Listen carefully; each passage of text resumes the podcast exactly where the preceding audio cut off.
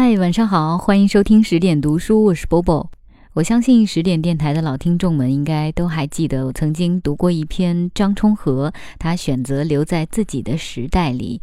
当时这篇文章非常的受欢迎，很多听众说想再听一些民国时期的故事。那今天为大家带来的呢，是同一位作者慕容素一的新书《时光深处的优雅》当中的一篇《分手见人品》，你既无心。我便休，这个故事写的是关于东皇孟小冬。分手见人品，同样是民国女子，对于分手的处理方式大为不同。最重情重义的莫过于张爱玲。决定和胡兰成分手时，她给他写了一封诀别信：“我已经不喜欢你了，你是早已经不喜欢我了的。”这次的决心是我经过一年半的长时间考虑的。彼为时以小及故，不愿增加你的困难。你不要来找我，即或写信来，我亦是不看的了。随信还付了三十万元钱，那是他新写的电视剧本《不了情太太万岁》的稿费。到底是张爱玲啊，纵然分手，也绝不出恶语。最激烈的莫过于蒋碧薇，她和徐悲鸿曾经是一对佳偶，最后因为离婚闹到了打官司的份上。作证律师是大名鼎鼎的沈君儒。打官司虽不是什么好事，好在蒋碧薇大获全胜，获得了一双儿女的抚养权，并从徐悲鸿那儿得到了一百万的赡养费和一百幅画。蒋碧薇堪称是江喜宝的先驱。心里相当拎得清，如果没有很多很多的爱，那么有很多很多的钱也好啊。最戏剧性的莫过于杨之华，这要拜他有个好前夫所赐。杨之华在嫁给瞿秋白之前是沈建龙的妻子，他有了婚外情后，三个人会面谈判，谈判的过程很友好，结果更奇妙，三人一起。在报纸上各发了一则启事，内容如下：杨之华、沈建龙启事，自一九二四年十一月十八日起，我们正式脱离恋爱的关系。瞿秋白、杨之华启事，自一九二四年十一月十八日起，我们正式结合恋爱的关系。沈建龙、瞿秋白启事。自一九二四年十一月十八日起，我们正式结合朋友的关系，这才是真正的一别两宽，各生欢喜。瞿秋白和沈建龙之后还真的成了至交好友，不知道是由于他太有魅力，还是沈建龙心太大。最荒唐的是白薇。白薇和杨骚之间的情感经历十分离奇，分分合合持续了近二十年。每次分手，两个人还会立下一些奇葩的约定。其中，一九二五年那次的约定最奇葩。杨骚向白薇承诺，等他在新加坡嫖满一百名妓女，两人就复合。更奇葩的是，白薇居然答应了，代价是他后来染上了一身的性病。如此尊严扫地，最终还是没有走向白头偕老。这个故事告诉我们，完全放弃自尊的爱是没有好下场的。分手分得最磊落明快、不留一丝余地的，当属孟小冬。一九三三年九月，在天津大公报第一版上，孟小冬连登了三天启事。冬当时年岁幼稚。世故不熟，一切皆听介绍人主持，明定监谣，尽人皆知。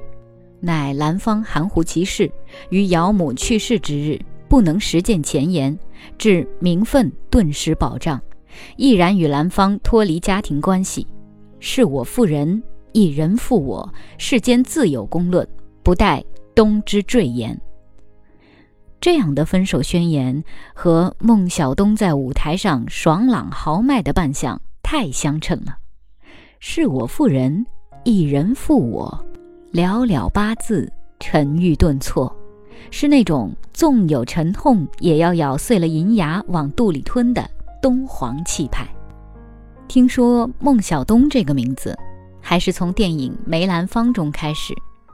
章子怡饰演的孟小冬，娇媚有余，英气不足，特别是舞台上的老生扮相，活脱脱还是女儿身。见过真人版孟小冬的照片，才知道什么叫做艳若桃李，冷若冰霜。在流传下来的几张不多的照片中，这位姑娘一律绷着脸，留着清汤挂面式的发型，脸上一丝笑容也没有，气质清冽，寒星似的一双眼睛，似要看进人的心里去。他出生于腊月，天寒地冻的季节，身上像是也沾染了冬天寒冷的气息。梅兰芳和孟小冬的故事是典型的游龙戏凤。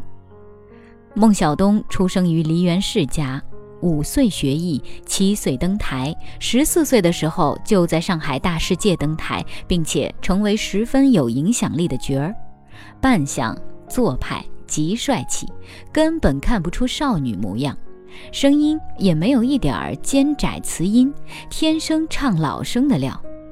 认识梅兰芳时，他还只有十八岁，已经是虚声之皇，而他则是更为著名的旦角之王。一九二五年，孟小冬和梅兰芳在舞台上相遇了，他们共演的那一出游龙戏凤，至今仍然是梨园佳话。在台上，孟小冬扮演的是微服私巡的正德皇帝。梅兰芳则扮演天真活泼的李凤姐，真正是颠鸾倒凤，阴阳颠倒。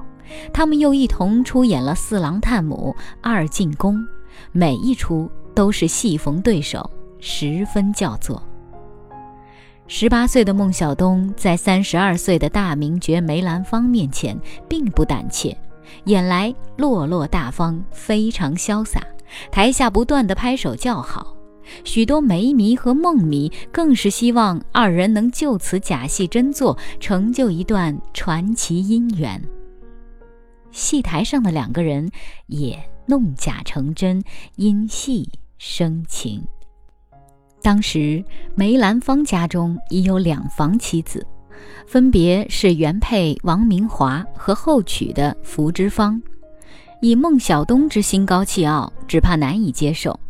好在没人解释说王明华重病在医院，实际上只有一房夫人，而小东过去也是两头大，不算偏房。福芝芳是个厉害角色，死活不肯让孟小冬进门。梅兰芳无奈之下，只好在外面找了一处四合院与孟小冬住，起名为坠玉轩。照这个情形看来，孟小冬嫁过去，实际上还是侧室，而且是不能登堂入室，只能在外面金屋藏娇的侧室。以小东之聪明，如何察觉不到媒人说辞中的漏洞呢？我宁愿相信他只是当时已对梅兰芳情根深重，不愿意去计较名分罢了。有句诗说：“薄命怜卿甘做妾。”事实上，如果甘心做人的妾，那一定是因为很爱很爱这个人。求人得人，谈不上薄命。孟小冬就是抱着满心的欢喜，和舞台上的梅郎做了真夫妻。他不求名分，放弃了演出，只希望能够和意中人朝夕相守。直到多年以后，他才痛定思痛，才悔觉当初。年岁幼稚，世故不熟，这八个字，真是血泪之言。他们是有过好日子的，且不说舞台上的丽影双双，就是在现实生活中也曾经如胶似漆。他们曾留下一张照片，梅兰芳侧身摆出手势，墙上留下投影，右上方是孟小冬的题字。你在那里做什么呀？左上方是梅兰芳的手书。我在这里做额影呢。新婚夫妻的亲昵之状溢于言表。可是好景不长，这时出现了一桩枪击事件，迅速打断了他们的恩爱。在电影《梅兰芳》中，肇事者是梅兰芳的粉丝。现实中恰好相反，那个疯狂的追星族其实是孟小冬的粉丝。孟小冬嫁给梅兰芳后不再登台，急坏了一个叫李志刚的忠实粉丝。为了听孟小冬的戏，他曾经天天旷课。得知心目中的女神居然嫁了人，他比杨丽娟啊，就是那个痴迷追逐刘德华的粉丝还要疯狂。拿着手枪就跑到坠玉轩，要和梅兰芳火拼。混乱之中，李志刚击毙了调解人张汉举，自己也被军警乱枪击毙，枭首示众。这桩事件中几乎囊括了人们关注的一切新闻热点：暴力、情杀、名人、血腥。于是，《北平小报》以此为题材。大肆报道，一时流言蜚语满天飞。不知道是在枪击事件中受了惊吓，还是因为谣言对自己的事业不利，梅兰芳逐渐冷落了孟小冬。梅党也不喜欢孟小冬，理由是孟小冬为人心高气傲，他需要人服侍；而福芝芳则随和大方，他可以服侍人。以人服侍与服侍人相比。为梅郎一生幸福计，就不妨舍梦而留福。这话传到孟小冬耳朵里，清高的他哪受得了这个气？但他还是没有掉头离去，可能是因为对梅兰芳还存有幻想，也为挽回他们的感情做过努力。往昔的恩情还在眼前，他可能觉得。他冷落他是受了身边人的影响，他总有一天会回心转意的。梅兰芳的伯母去世，孟小冬披麻戴孝来到梅府吊孝，福芝芳叫人拦在门口，声称：“这个门儿他就是不能进。我有两个孩子，肚子里还有一个，我拿这三个孩子跟他拼了。”孟小冬站在门口，孤立无援，所有人都等着看他笑话呢。这时，他唯一能指望上的就是梅兰芳，而他的梅郎呢，走了出来，柔声劝他先回去。他还是那样温柔，可他总算看出来了，他和那些所谓梅党一样，心里早已做出弃孟留福的决定。他根本保护不了他，或者。不想保护他，你既无心，我便休。受此大辱后，骄傲如孟小冬痛定思痛，毅然决定和梅兰芳分手。我想，和梅党的闲言闲语以及福芝芳的侮辱相比，他最不能忍的还是梅兰芳那种退缩冷淡的态度吧。都说戏如人生。其实人生何尝不如戏？在舞台上挂染口、演惯了虚声的女子，身上也沾染了男儿的杀伐决断之气；而常年的男扮女装，也会让铮铮汉子变得阴柔。孟小冬和梅兰芳最终走向决裂，外因固然重要，内因却是因为性别倒置带来的角色错位。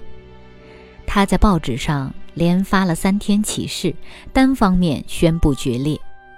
之后，据说梅兰芳雨夜登门，曾来要求复合，孟小冬始终没有开门。他就是这样的，爱一个人时能够放低身段去做他的妾，但如果他发现对方给不了他想要的爱时，也能决然抽身而退。爱情不在了。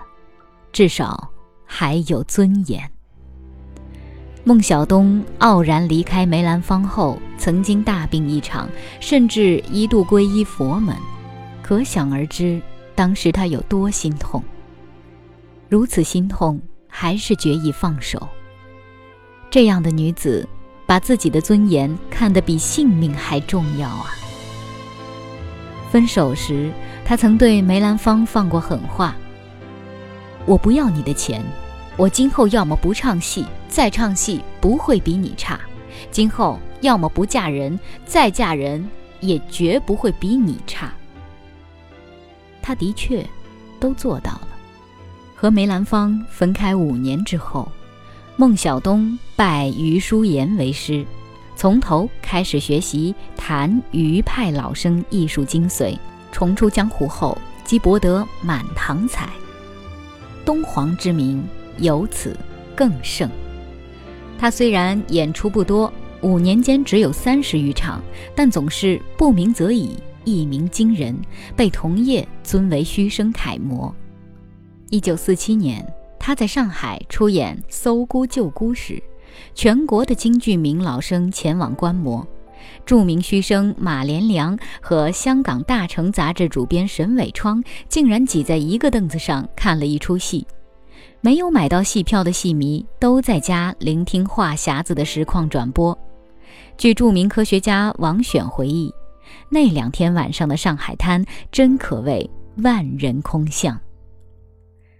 她再嫁的那个男人，论名声、论地位，确实也不在梅兰芳之下。他就是上海滩赫赫有名的青帮头目杜月笙。杜月笙号称天下第一戏迷，家中的四房姨太太都是唱戏出身。少年时代的孟小冬在上海大世界是红角儿的时候，杜月笙就看上了孟小冬。只是没有想到，半路杀出个梅兰芳来。一九三七年，上海黄金大戏院举行开幕典礼，杜月笙特意请来孟小冬剪彩，醉翁之意当然不在剪彩之上。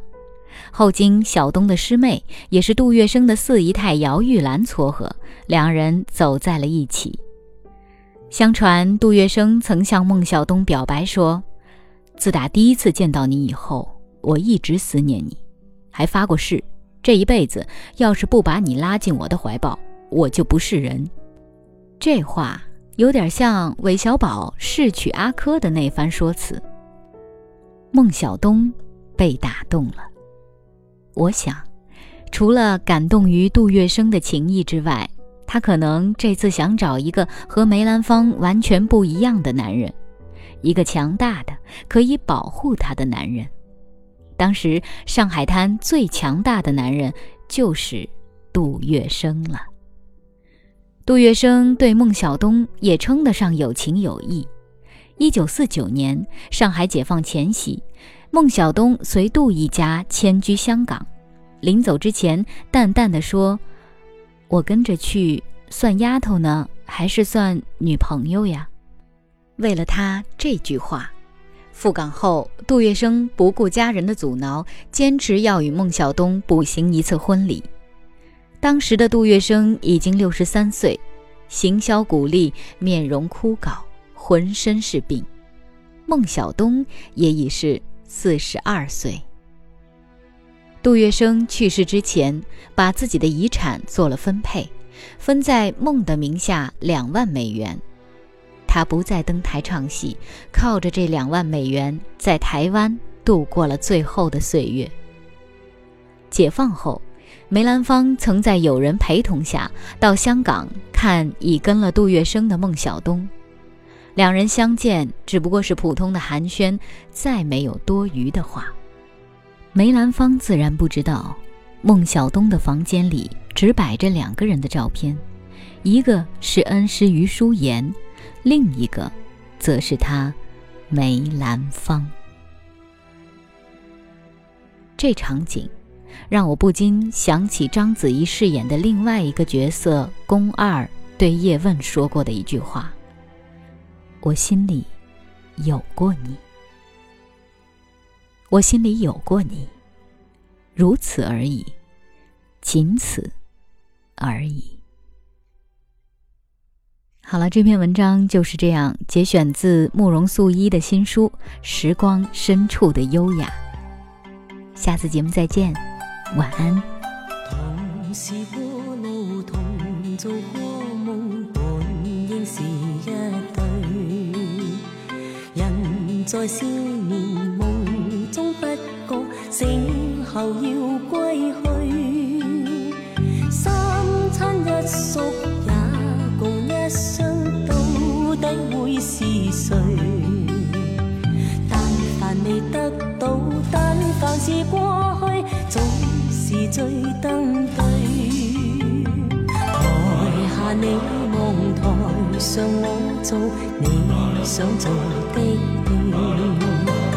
戏前事故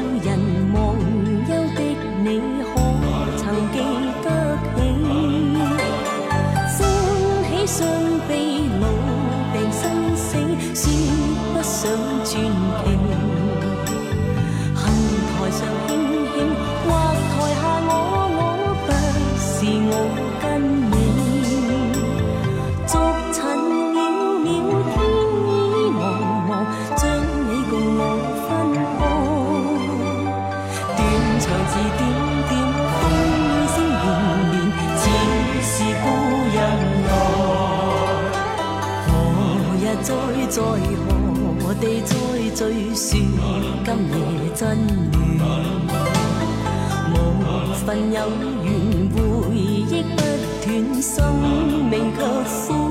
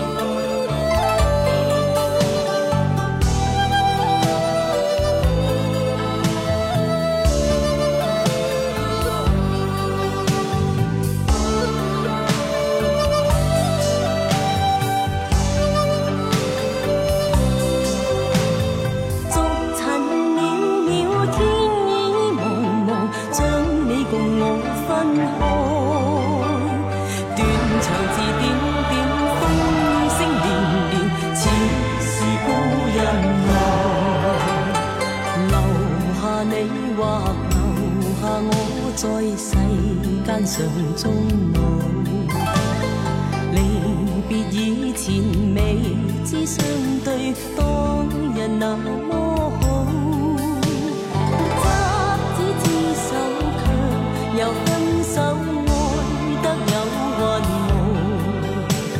十年后，双双。